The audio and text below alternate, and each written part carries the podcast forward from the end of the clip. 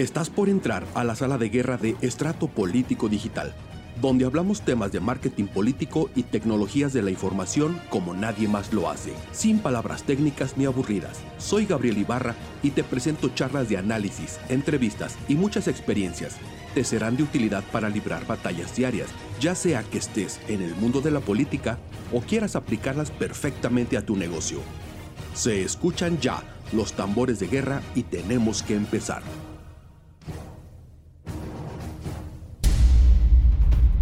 Sun Tzu lo dijo. Cansa a los enemigos manteniéndolos ocupados y no les dejes respirar.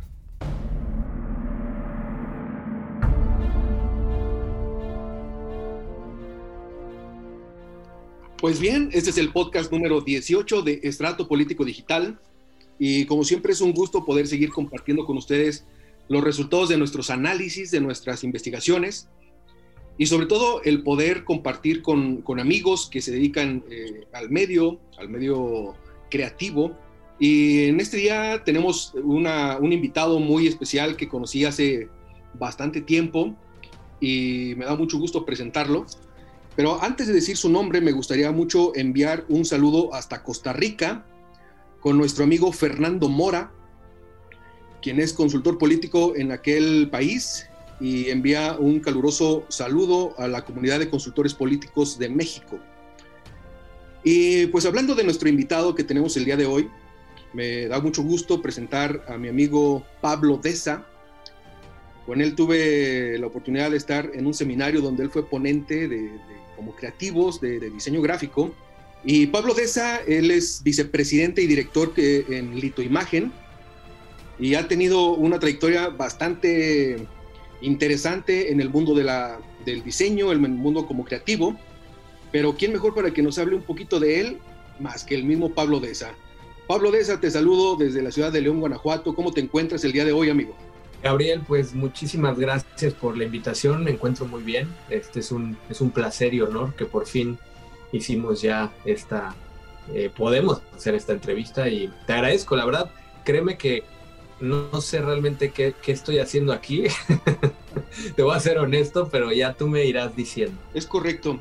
Fíjate que eh, en el mundo de la, política, de repente nos encontramos con, candidatos y con personas que, quieren dar a conocer su trabajo, pero al momento de que, sacan su trabajo, sacan trabajos que están exageradamente rebuscados. Ellos quieren eh, concentrar toda la información que quieren dar a conocer a la ciudadanía y en su afán de comunicar, yo personalmente siento que descomunican. De, tal forma que volteas a ver un cartel y lo único que logras es ver letras pequeñas, este, títulos y títulos y títulos y fotos. Y entonces en ese momento yo como ciudadano, yo caigo en un conflicto porque no entiendo perfectamente qué es lo que me quieren decir.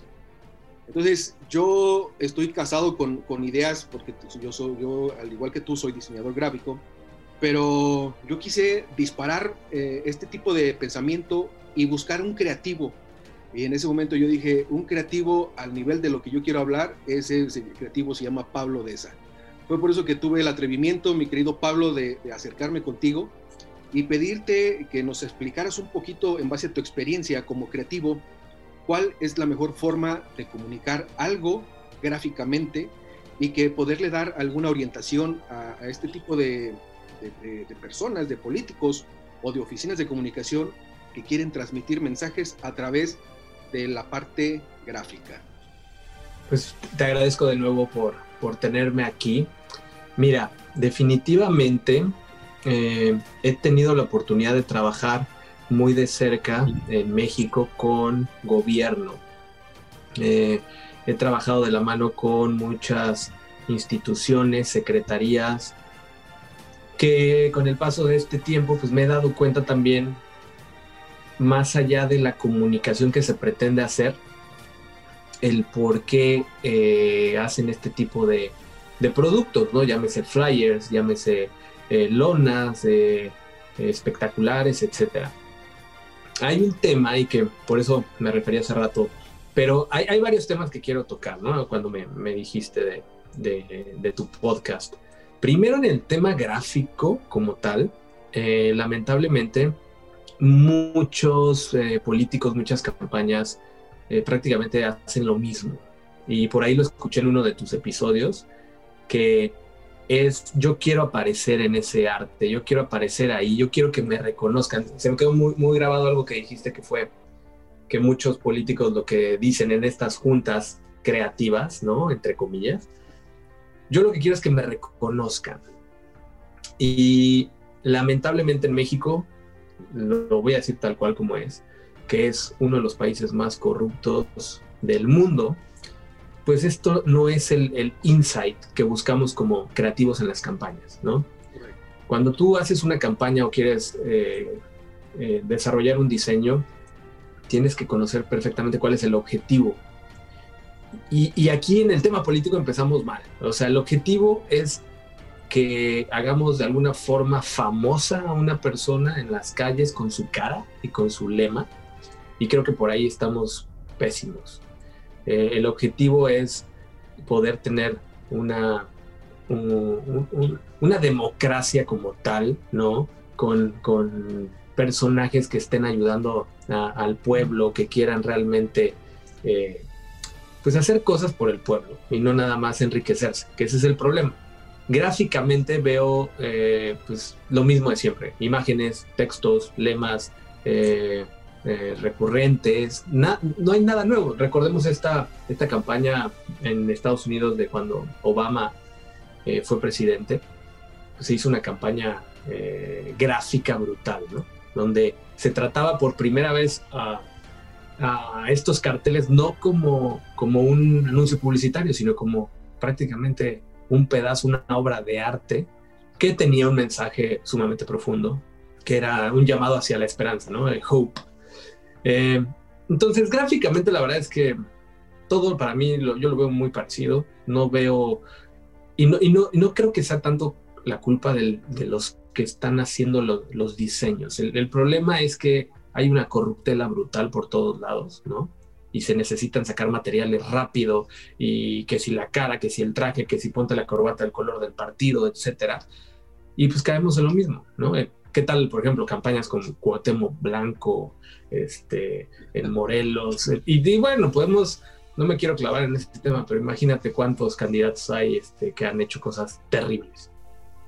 Es correcto. Y, fíjate que hablar un podcast, bueno, tú tuviste un podcast de, de diseño gráfico hace tiempo, un podcast muy interesante, yo aprendí muchas cosas ahí, pero pareciera ilógico hablar de imágenes con sonido, entonces es lo que estamos haciendo en esta, en esta ocasión hablar de diseño gráfico, hablarlo en algo auditivo es, complicado, pero yo creo que a través del mensaje, justo como, estaba, como estabas diciendo, eh, cuando el mensaje se canaliza de una forma bien, es mucho más fácil plasmarlo gráficamente.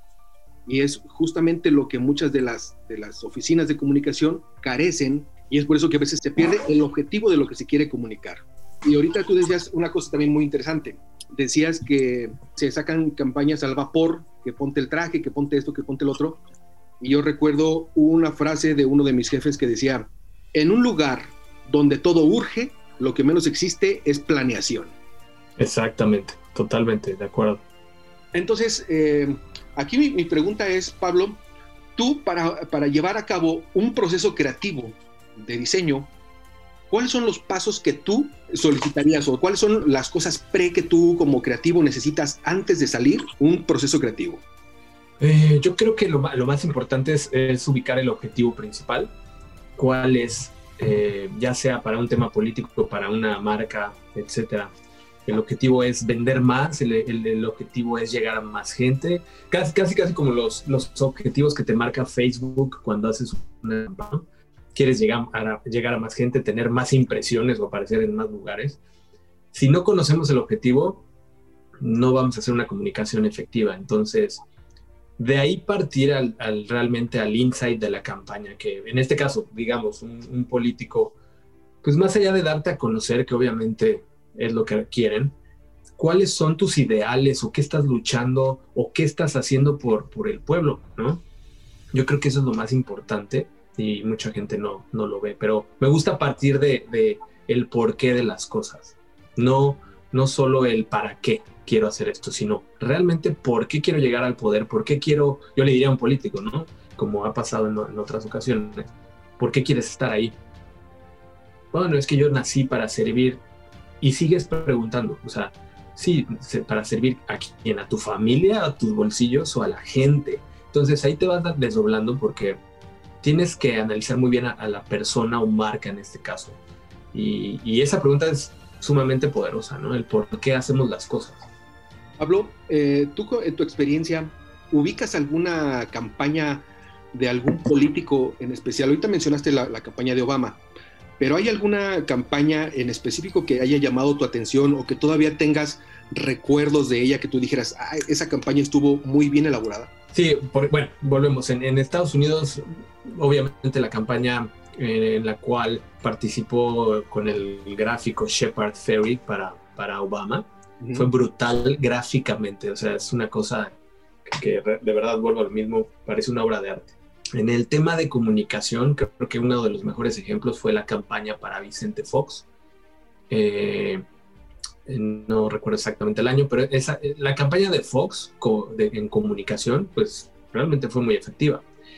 Pero también, de alguna forma, el mensaje de hacer el cambio eh, era como obvio.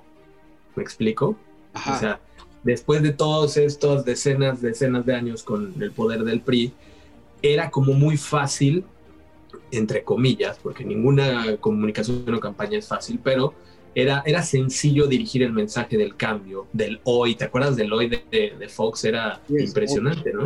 Esa es una de las que recuerdo muy bien. Eh, la del PRI, conocía mucha gente, la del, perdón, la de Enrique Peña Nieto, conocía mucha gente también dentro de, de esa campaña. Fíjate que la de, la de Enrique, le digo Enrique como si lo conociera, no tengo nada que ver con Enrique Peña pero este, gráficamente se me hizo una buena, una buena campaña, gráficamente, ojo. el uso de las tipografías, los colores, la, sobriedad, eh, eh, gráficamente me gustó, pero obviamente en comunicación el, problema no, es tanto la comunicación, sino el que yo prometo algo que no cumplo. Y eso es parejo para todo. Nadie, nadie cumple al 100% lo que dice en campaña. Y eso es como un general de todos los políticos en todo el mundo. Decía Winston Churchill, dice, el político hace los análisis de todo lo que va a venir mañana, pasado, el mes que entra y el año que entra pero después se las tiene que ingeniar para decir por qué no sucedió todo eso. Y es precisamente lo que tú estás diciendo. Puede estar prometiendo y prometiendo, pero después va a decir todos sus argumentos para decir por qué no los cumplió. Mi querido Pablo, eh, en cuestión de, tipografías, ¿cómo es que tú jerarquizas la información para algún gráfico que se va a lanzar? Hablando específicamente de tipografías. Bueno, ahí para, para mí lo mejor es realmente en esta industria a veces parecemos todólogos, ¿no? Eh, en la industria del marketing como tal, no podemos ser todólogos. Entonces, cada, hay, que, hay que dividir cada elemento con los expertos del tema. En el tema de tipografía, aquí voy a recalcar algo. México tiene un talento brutal gráfico. O sea, México es potencia en temas creativos. lo hemos visto en tanto publicidad como en el cine, como en la tipografía tal cual conozco a grandes amigos tipógrafos que son y que han hecho mucho para campañas, ¿no? Este, de todo tipo. Entonces, ah, yo creo que lo importante, depende también del presupuesto y de, la situación, es si existe el presupuesto y lo merita, eh, ubicar al experto en el tema, ¿no? Si vamos a hacer una tipografía institucional para toda esta campaña, creo que sería lo mejor, porque al final le das ese valor único, ese toque único. Claro. Si no, comprar una muy buena licencia, una muy buena tipografía que funcione, ¿no? Pero lo que, eh, lo que es importante es poner a estos elementos como si fuera un, tablero de ajedrez. El experto en cada tema para esto, el que va, el copy, el, ilustrador, el tipógrafo, etcétera, ¿no? Yo creo que más allá de, del proceso como tal, es ver quién va a intervenir en este equipo creativo, ¿no? Y que así es como realmente se hacen a veces o generalmente las mejores campañas, metiendo a las mejores piezas. Y sí lo, lo he visto en algunas campañas políticas donde obviamente la tipografía, por ejemplo, en, recuerdo mucho lo de Enrique Peña Nieto, ¿no? Que todas las secretarías, pues al final fue tipografía. Generalmente es tipografía y van cambiando, etcétera. Es un, es un tema muy importante, entonces lo ideal, poner las piezas en, en el equipo, ¿no? Las mejores piezas. Mi querido Pablo, ¿ubicas alguna página donde se pueda adquirir una buena licencia de tipografías o donde haya tipografías padres para adquirirlas? Yo recuerdo que en ese mismo congreso donde, donde fue que, nos conocimos, estuvo un tipógrafo precisamente, este, si, no, me equivoco, es el, que, el tipógrafo de Dafont. Si no me equivoco, fue él. Pero independientemente de eso, este, ¿tú ubicas alguna buena página como para adquirir alguna licencia y tener alguna tipografía única para las campañas?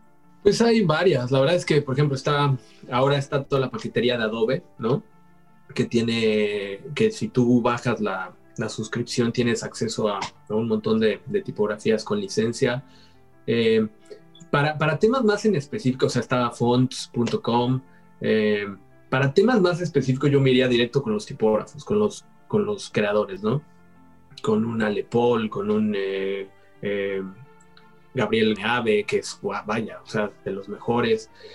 Directamente con los grandes personajes, este, pues para desarrollar, desarrollar un concepto en donde la tipografía realmente plasme lo que, el objetivo, ¿no? Más allá de una página como tal, que existen y que están, son buenas, y hay de todo, si lo requiere el proyecto y el presupuesto alcanza, porque no es, no es, este, no es gratis, por supuesto. Es correcto. Cuesta ese gran trabajo de, de, hacer tipografía y vuelvo al mismo. Yo soy, no soy nada experto en el tema. Está Paco Calles, que es brutalmente bueno Alguna vez tuvimos unas pláticas ahí de, sobre todo presupuestos de, oye, ¿cuánto, cuánto cuesta generar todo, toda una tipografía para una marca? Y fue muy interesante, ¿no? Entonces, México le sobra talento para eso. Entonces, eh, creo que es importante acercarse a cada talento. Oye, Pablo, otra pregunta, eh, hablando también de, diseño. Eh, cada partido tiene su, sus colores institucionales, pero mucho se habla acerca de lo que es la psicología del color. Y eso es algo fundamental cuando empieces a lanzar mensajes a través de la parte gráfica o de audiovisual. ¿Tú cómo te inspiras para poder transmitir mensajes a través de la psicología del color? ¿O qué es lo que tú haces para poder conceptualizar y decir, voy a utilizar estos colores, estos colores así y los voy a lanzar? Mira, a mí lo que me gusta mucho cuando tengo que hacer estos procesos es experimentar. No me caso, obviamente conozco y sé, te voy a poner un ejemplo rapidísimo del, tema del color. Alguna vez cuando yo estuve estudiando en la Ibero, diseño gráfico, eh, nos, nos, tocaron hacer una propuesta para el diseño de un empaque de, jugo, de un jugo. Ese diseño yo lo hice negro, hice un empaque negro. Y me recuerdo un, un maestro que tuve que me reprobó, me dijo, nunca vas a ver un jugo en un empaque negro, porque el negro representa toda esta parte, esta connotación negativa, para, es cultural, sabemos, ¿no? Y obviamente pues dije, no, no estoy de acuerdo, etcétera. Años después, ves la entrada de los jugos premium, todas las marcas se tienen que reinventar, perdón. Justo ahorita que estoy trabajando con una marca muy importante que no, por en temas de confidencialidad no puedes decir nada, me choca eso. Tienen una, una, una sección que es premium y es negra, ¿no? Son, son este, productos de consumo diario. Eh, entonces, no me caso con, con, el tema de que si este color funciona más, que si el azul, la seguridad, que si los cálidos, etcétera. Conozco un poco el tema, pero sí experimento mucho. Experimento lo que te hace sentir ese color, más allá de los gustos personales, es entender un poquito el contexto. Ese color, ¿dónde va a estar? O sea, va a estar en, temas digitales, ¿no? En temas digitales, ¿dónde vas a competir con banners, con eh, estos banners display de Google. Eh, te voy a poner otro ejemplo. Eh, hicimos una campaña digital para una compañía de, de bienes raíces y lanzamos una campaña de banners. Estos banners los lanzamos con Google y por todos lados, ¿no? Entonces, haciendo el research, te das cuenta que es una bomba de colores cuando tú te metes a esas páginas. Entonces lo que hicimos fue, esos banners los hicimos en escala de grises. Incluso el, cliente era como, ¿cómo crees? ¿Por qué gris? No, o sea, tiene que resaltar. Pero si te dabas cuenta en todo el contexto y analizabas que en la página web resaltaba más el banner en escala de grises porque tenía un toque de color de la marca, tenía ese, ese resultado de que la gente le podía dar clic más fácil. Entonces, yo creo que es experimentar y analizar el contexto. Si vas a tener un espectacular, ¿contra qué estás compitiendo? En México, por ejemplo, si vas a poner un espectacular en, en alguna de estas vías, pues ¿qué más tienes al lado, no? Si tienes los edificios pelones, si tienes los cables, si tienes el cielo nublado, es mucho jugar con el contexto y no casarse solo porque la psicología del color nos dice esto. Eh, y, para cualquier aplicación funciona. Eh, mi, querido Pablo, eh, tú como, como creativo, regálanos unas palabras acerca de la importancia del diseño, porque yo he visto unos diseños institucionales hechos de una forma, pero con las patas en donde, bueno, nosotros que estamos acostumbrados a ver diseños y que nos metemos en este rollo, estamos como acostumbrados a, ves, ves un diseño y luego, luego lo quieres ordenar y lo quieres hacer a tu estilo. Pero tú como creativo, regálanos unas ideas de que las personas se animen a contratar profesionales para sus diseños y para transmitir la importancia del, mensaje que quieren comunicar a las personas. Yo creo que sumamente, eh, o sea, es, es sumamente importante el hecho de que comprendamos que el diseño funciona, que el diseño te ayuda a visualizar mejor algo, ya sea una señalética, eh, ya sea leer un, artículo en una revista, en una página web, etc. Hay mucho talento en México, sí, pero también está eh, muy mal pagado el diseño en la escala normal, porque si hablamos de los diseñadores top, los que te ganan 300, 500 mil pesos por, por un diseño, esos no entran en el común denominador, ¿no? Entonces, está muy mal pagado. Y hay un, hay un consejo que se me hace básico, va a sonar como de nivel 1, pero la verdad es que es sumamente importante. Dos, dos, dos consejos. Miren. Número uno, el uso de la retícula. Lo que ves en el primer semestre de la carrera, parece que a veces se les olvida a todos espacios. Los espacios son sumamente importantes. Espacio desde la tipografía, el espacio, el kerning, el espacio, los rebases, los sangrados. Este, desde ahí te empiezas a dar cuenta realmente en, la calidad del diseñador o del diseño, ¿no? Eh, y otro sumamente importante, pues, es eh, la ortografía. O sea, si, si haces un, un, buen diseño limpio, con sus espacios, con retícula, y, obviamente no tienes fallas en la ortografía, ya vas de gane, o sea, ya, ya, estás creando algo, importante, pero ¿cuántas veces vemos errores ortográficos por todos lados? Y de verdad tengo unos manuales muy buenos que justo, justo me acaba de, me los acaban de mandar, este, los tengo para, para también ir viendo con mi hija ese tema que para mí es sumamente importante por supuesto no soy experto, pero trato siempre de cuidar mi escritura, trato siempre de, todo el tiempo estoy pensando en, redacción y leyendo esto y lo otro. Creo que es sumamente importante, tenemos un idioma, eh, un lenguaje hermoso, ¿no? Que es el español. Entonces tú ves plasmado algo y de repente, y lo ves en marcas chiquitas, medianas, grandes, es, como te sangran los ojos. Trato siempre de cuando encuentro un error, Exacto. Cuando, encuentro un error, trato de tomar una foto y lo publico hasta que donde sea, porque no es posible. O sea, está bien que se te pase de repente algo, pero en una campaña hay más gente, hay más personas involucradas. ¿Cómo es que dejaron pasar esto? Entonces yo creo que eso es muy importante. Retícula, o sea, por favor, retícula y ortografía. Con eso ya estamos un 50% o más ah, ya de gano. Pablo, cuéntanos para, ya tenemos que empezar a cerrar el, podcast, cuéntanos de ti, cuáles son tus redes sociales, dónde te podemos localizar, qué, es lo que estás haciendo en estos momentos. Pues mira, yo lo más fácil es ubicarme en Instagram, eh, es donde más activo estoy prácticamente. Mi, usuario es arroba Pablo Deza, así tal cual, Pablo D-E-Z-A. Eh, estoy ahora más enfocado en, generación de contenidos, de contenidos tanto digital, eh, pues sobre todo digital, creación de blogs, eh, creación de podcast. ahorita estamos creando un libro para uno de nuestros clientes, que está padrísimo esta, esta experiencia de, de hacer un libro desde cero. Este, hay muchos proyectos, la verdad, afortunadamente hay mucho trabajo. Eh, síganme en las redes porque la verdad es que también me gusta mucho ampliar el equipo creativo eh, y, soy de esas personas que piensa que los mejores tienen que estar haciendo lo que mejor hacen, ¿no? Es correcto. Ahí, no, no abarcar todo, porque una no puedes, el tiempo no te da y, e ir haciendo un buen, buen equipo. Este, pero sí, en Instagram yo creo que ahí, ahí me pueden encontrar, ahí se van a enterar de muchas de, las cosas que hago. Y no sé, ¿qué, qué, qué más eh, en cuanto a tiempo tú tienes, porque hay algo muy importante que no quiero que se me vaya antes de que acabe. No, no, no, no. Adelante, Pablo. Como viene, no, no, no tenemos problema por ese sentido. Perfecto.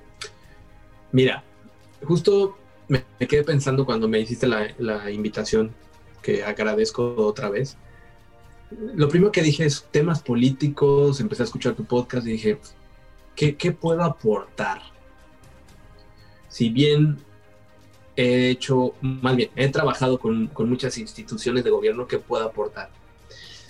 Lamentablemente se me vino a mi cabeza eh, un tema de, cuestiones que son reales y que me gustaría tocarlo. Sí. Creo que es importante decirlo, que es, he estado involucrado en muchas licitaciones de gobierno, legalmente, por supuesto. Eh, hemos ganado muchas, hemos perdido otras. Y lamentablemente, quiero aclarar algo, yo ahora ya no trabajo, o más bien ya no hago nada para gobierno. Fue algo que decidimos dejar de hacer hace dos años, en el 2018. Sí. Y por un tema, a lo mejor suena un poco romántico, pero sí fue por un tema más de valores y de ética. Me entiendo, porque, eso sí te, sí te cansas un poquito de ver toda la basura que hay dentro, ¿no? Me tocó trabajar con, con los partidos que me digas, o sea, PT, PRD, PAN, PRI, Nueva Alianza, Verde, y lamentablemente ves dentro cosas eh, que, es, que es el México real y que no podemos hacernos, taparnos los ojos. ¿A qué me refiero? Con, con cosas más concretas. Lamentablemente hay mucha corrupción y por ejemplo, nosotros como proveedores de un servicio, que a mí me tocaba, junto con mi hermano, que es mi socio, me tocaba mucho la impresión de materiales. Trabajé, trabajamos para Bellas Artes, para Cineteca Nacional, para las instituciones que me menciones, hicimos muchas cosas, para Presidencia también. Entonces, todo lo que era material impreso, prácticamente hicimos muchísimas cosas, algunas con un valor increíble, ¿no? Que se fueron hasta Europa, eh, de todo un poco, pero en el inter de todo este proceso, la burocracia que está ahí metida, la verdad es que es muy, muy triste ver cómo al final todo el mundo está ahí por su hueso, todo el mundo está ahí por cómo poder hacer más con, con los presupuestos que, que, da el gobierno. Eh, eso es algo que al final te empieza a cansar, porque inclusive para pagarte lo que legalmente tú hiciste, nos llegaron a pedir de todo, mordidas por todos lados para pagarte. Obviamente no es el momento ni voy a quemar a, nadie. Eh, algunas personas ya eh, nos tocó ver, por ejemplo, en Cineteca Nacional, nos tocó ver a una de las personas más corruptas que conocimos. Creo que terminó en la cárcel. Es, es real. No sé si sigue ahí. Pero es muy triste ver ese, ese, esa industria, o más bien ese, ese campo político tan, tan lleno de porquería. ¿no? Eh, uno de mis últimos tragos amargos fue con el Partido Verde, cuando ves cómo se quieren cómo se quieren quemar los presupuestos y imprimir o hacer lo que sea por gastarse esto y seguramente consiguen los mejores precios con ya sea con nosotros o con quien sea y ellos publican que se gastaron 10 veces eso. Al final, la, verdad, y era algo que quería plasmar en tu podcast, se me hace muy interesante el trabajo que estás haciendo, tanto de la comunicación gráfica enfocado a la política, etcétera. Pero sí hay que dejar claro que vivimos en un mundo real, corrupto, que es muy complicado y que vale la pena levantar la mano y decir, sabes que las cosas no se están haciendo bien. Este, vimos de todo, vimos campañas digitales que el dinero literal se estaba tirando a la basura, todo por tener una presencia. Y ese dinero la verdad es que debería de estar en donde se necesita, en hospitales. Ahora con la pandemia, imagínate toda la corruptela que va a haber con las vacunas. Nos siguió buscando gobierno mucho tiempo para hacer más cosas y la verdad es que dijimos ya, no queremos más gobierno, este, no, no está bien aportar. ¿Y aportar a qué me refiero? A que estás siendo parte del mismo juego. Aunque te paguen tu trabajo, que, que a nosotros no lo, no lo hacían, nos pagaban, nos llegaron a tardar más de un año en pagar algunas este, instituciones, etc. El caso es que sí quería hacer ese, ese comentario de que es, nosotros decidimos ya no hacerlo, por, eso, por eso mi pregunta al principio de no sé qué estoy haciendo aquí porque he ido muy en contra al final de, todo este proceso. Te, voy a, te, voy a, te voy a platicar una, una, cosa. En esta semana, si no me equivoco, fue el lunes o martes, eh, tuve una, un podcast que fue, es el último antes que el tuyo, con un compañero de que estuvimos juntos en una certificación como consultores políticos. Él es de Angola, África. Y él recordó un punto que donde que nos decían la importancia del consultor político para cambiar precisamente ese tipo de, cosas que tú estás mencionando, Pablo. Y te voy a decir por qué. La comunicación se quebró eh, desde hace tiempo y dejó de ser lo que era y pasó a una era de especialización. Y hay muchos políticos que están casados con la forma antigua y déjame decirte que la mayoría de ellos están perdiendo porque están perdiendo el objetivo de comunicar y hacer sentir a las personas. Entonces, uno, que tuvimos que nos habla acerca de la política humanística, nos decía precisamente eso. Ustedes como consultores tienen un compromiso con la sociedad, porque ustedes están entrenándose para ganar. Pero si están entrenando para ganar, tienen que tener el suficiente colmillo para poder escoger a un buen líder y tratar de romper toda esa situación por la que se está pasando el país. Entonces, coincido perfectamente con lo que tú estás diciendo me he movido como proveedor de gobierno también durante muchos años. Sé toda la clase de vicisitudes que pasa un proveedor, todas las puertas que tienes que tocar y llegas y te dicen, no, es que pues, tienes que pedir la firma de fulanito. No, pues es que ya está fuera de tiempo el proceso. No, pues es que, que, fulanito quieres que, que, vaya y hables con él. No, que fulanito quiere que este... Entonces, a la hora de la hora, lo que haces dices, ya no quiero saber absolutamente nada de gobierno pero no por algo estoy en este, en este rollo, por eso es mi inquietud de, despertar el interés de esos políticos a que se preparen y nosotros junto con ellos hacer crecer. Y, en una, de las frases que, ponemos en el, en el, podcast es eh, que la gente esté mejor de lo que estaba antes de llegar al poder. Por eso coincido totalmente contigo, mi, mi querido Pablo, y esperamos que, y aunque sea un granito de arena, aportar para que se mejore nuestro México que tanto queremos. Sí, sí, totalmente de acuerdo con lo, con lo que mencionas. La verdad es que al final, el punto más allá de señalar de todo lo, lo negativo que sabemos y conocemos, es cómo lo hago mejor. O sea, si somos expertos en comunicación, en expertos entre comillas, ¿no? Lo hablo, hablo por todos los colegas. O sea, hagamos campañas en donde mostremos el beneficio de cómo se hicieron estos hospitales, cómo están ayudando a, estas personas, eh, la construcción de casas.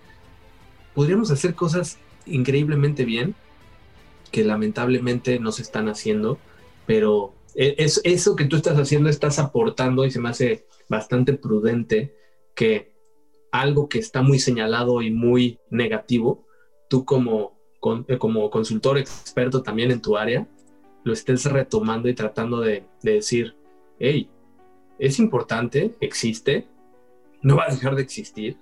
Así que, ¿por qué no ayudamos? ¿Por qué no hacemos esto mejor? Y creo que eso sería una muy buena forma de, de, aportar para cambiar a, a, esa parte que está tan señalada, ¿no? Ay, Pablo, pues tiempo nos hace falta. Ojalá que pronto nos podamos ver y saludar y a lo mejor tomarnos un cafecito y proyectar tantas cosas que, que, podemos trabajar juntos. No sé si quisieras aportar algo más antes de despedirnos, mi querido Pablo. Pues prácticamente eso, eso era todo. Te agradezco, este, te felicito. Hacer un podcast, yo sé, es, es complicado.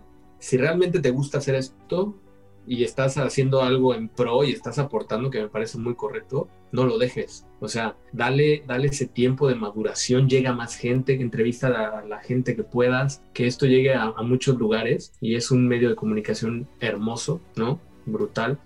Eh, te felicito y, por favor, síguelo haciendo. Qué suave, mi querido Pablo. Pues te mando un abrazo hasta donde estés. Y pues hasta aquí nuestro podcast de Estrato Político. Estamos produciendo el número 18 y espero de verdad que haya sido de su agrado y que con este tipo de programas podamos colaborar a que puedas tener un poco de claridad para darle rumbo a tu proyecto político.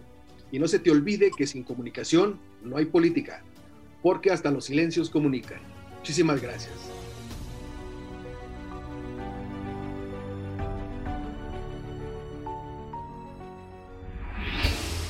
Mujeres en la política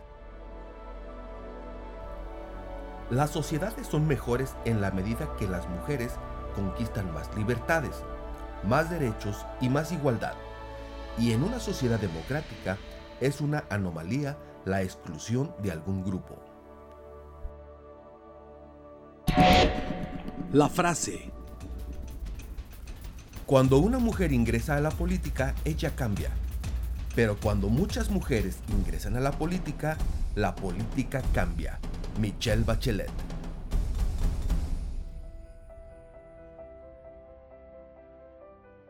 Espero que hayas disfrutado nuestro capítulo de Estrato Político Digital. Estamos disponibles en Spotify, Apple Podcast y todas las plataformas digitales para escuchar este tipo de programas. También puedes encontrarnos en nuestra página de www.estratopolitico.com. Si te gustó, regálanos un comentario o una calificación positiva y cuéntale a tus amigos cómo escucharnos. Muchas gracias.